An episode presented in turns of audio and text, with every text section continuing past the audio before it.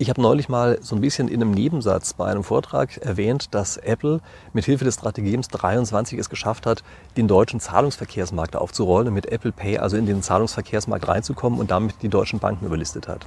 Und ich bin seitdem immer wieder gefragt worden, ob ich nicht jetzt endlich mal dieses Strategem 23 eigentlich erklären kann.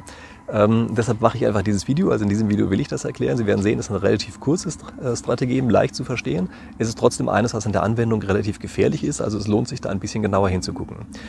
So, jetzt gucken wir uns erstmal an, was ist dieses Strategem eigentlich genau? Nun, das Strategem 23 besagt, verbünde dich mit dem entfernten Feind, um den nahen Feind anzugreifen. Es gibt dazu, wie so oft, Geschichten aus dem alten China. Die Geschichte stammt aus dem Zeitpunkt, zu dem China äh, lauter Kleinstaaten hatte ähm, und ist sozusagen in der Endphase war, also wo noch sechs Kleinstaaten übrig geblieben waren und zwei von denen potenziell diejenigen waren, die vielleicht die Möglichkeit gehabt hätten, einfach mal ganz China zu erobern, also China zu einem Reich zu machen. Und diese beiden Staaten hatten also die Ambition dazu. Und äh, der größte Staat, der König dort, hat also äh, den Plan gehabt, jetzt einfach den zweiten direkt anzugreifen, um damit den zweiten eben los zu sein, der noch ein potenzieller Kandidat sein könnte, und danach dann die anderen Staaten einzunehmen. Aber sein strategischer Berater hat gesagt, nee, nee, sei mal vorsichtig, das machen wir lieber andersrum. Du verbündest dich jetzt mit diesem zweiten Staat und greifst lieber die anderen Kleinen an, die auch noch näher bei dir dran sind. Ja, also man muss wissen, diese beiden Großen waren sozusagen am Rande und die kleineren, äh, die waren in der Mitte drin.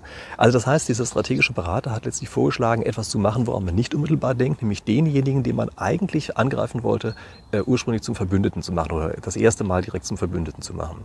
Wieso ist das geschickt? Nun, das ist deshalb geschickt, weil damit den anderen kleinen Staaten, wenn man die einnehmen möchte, erstmal selbst die Möglichkeit genommen wird, einen Bündnispartner zu haben. Und zudem wird der andere, dieser Bündnispartner, diese Nummer zwei sozusagen, ein bisschen in Sicherheit gewiegt, weil sie das Gefühl hat, ah, okay, ich bin ja verbündet mit dem anderen, da wird mir schon nicht besonders viel passieren. Aber so war sozusagen die Abwehrkraft des Zweiten herabgesetzt und in der Ansicht, dass der Zweite, also dem Ersten verbündet ist, hat er einfach Sachen zugelassen, die er im anderen Fall nicht zugelassen hätte. Also das war eine relativ geschickte, Sache, die dann übrigens auch dazu geführt hat, dass China erstmalig vereinigt war. Und also dieser König, der so klug genug war, auf den Rat seines Beraters zu hören, hat es also auf die Art und Weise geschafft, der erste Kaiser Chinas zu werden. So, was hat jetzt diese ganze Situation mit Apple Pay zu tun? Nun, welche Strategie hat Apple Pay eigentlich angewendet, als sie in den deutschen Zahlungsverkehrsmarkt rein wollte? Die Bankenbranche als Ganze hat ja im Grunde genommen ein Monopol äh, zum Kundenzugang, was Zahlungen, Zahlungsverkehr angeht. Das heißt also, an den Banken vorbei hat Apple keine Chance, in den Markt einfach direkt reinzukommen. Sie brauchten also in irgendeiner Form diese Banken. Was macht jetzt Apple? Ähm, es greift sozusagen nicht die Kleinen an oder irgend so etwas, ähm, sondern was es macht, oder es, es äh, verbündet sich jetzt nicht mit den Kleinen, sondern es macht was anderes, es verbündet sich eigentlich mit dem fast kontraintuitivsten Gegner sozusagen, nämlich mit der Deutschen Bank.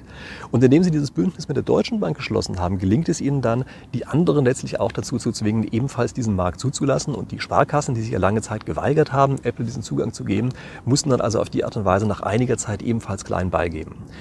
Wichtig ist es sich dabei klarzumachen, dass man bei diesem Strategem, äh, also dass zwei Teile zu diesem Strategem äh, dazugehören und wichtig sind. Das eine ist, man wählt ein ähm, kontraintuitiv wirkendes Bündnis, also man verbündet sich mit demjenigen, der eigentlich der größte Feind ist und geht danach mit einer Salamitaktik vor, also Schritt für Schritt kassiert man eben einen nach dem anderen ein, um dann am Ende den größten eben auch noch mitzukassieren. Ja, das ist so ein bisschen die Idee, äh, die dahinter steckt und die die Anwendung dieses Strategems also naja ermöglicht und die auch der Kern dieses Strategems ist.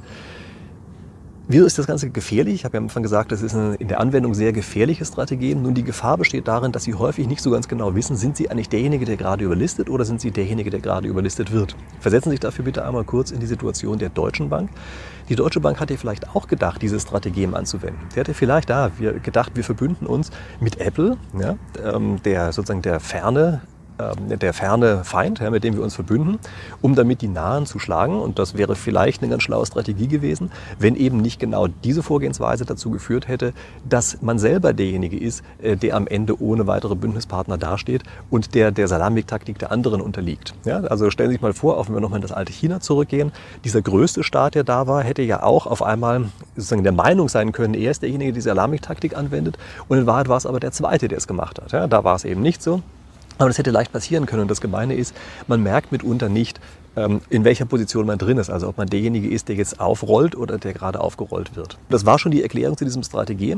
Es ist eines, äh, was ähm, sozusagen nicht jeden Tag angewendet werden kann, was aber, glaube ich, ein sehr wichtiges ist und was einfach deshalb auch sehr wichtig ist zu kennen, weil eben diese Gefahr so groß ist, dass man plötzlich derjenige ist, der plötzlich selber ausgetrickst wird.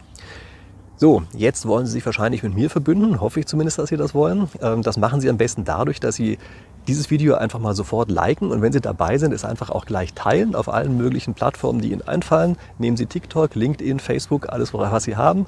Ähm, sharen Sie, teilen Sie dort mein Video und vergessen Sie natürlich nicht, meinen Kanal zu abonnieren, damit wir uns dann nächste Woche hier wiedersehen, wenn ich Ihnen entweder über das nächste Strategem oder über die nächste spieltheoretische Theorie ähm, etwas erzähle. Und bis dahin viel Spaß und ich freue mich darauf, dass wir uns wiedersehen.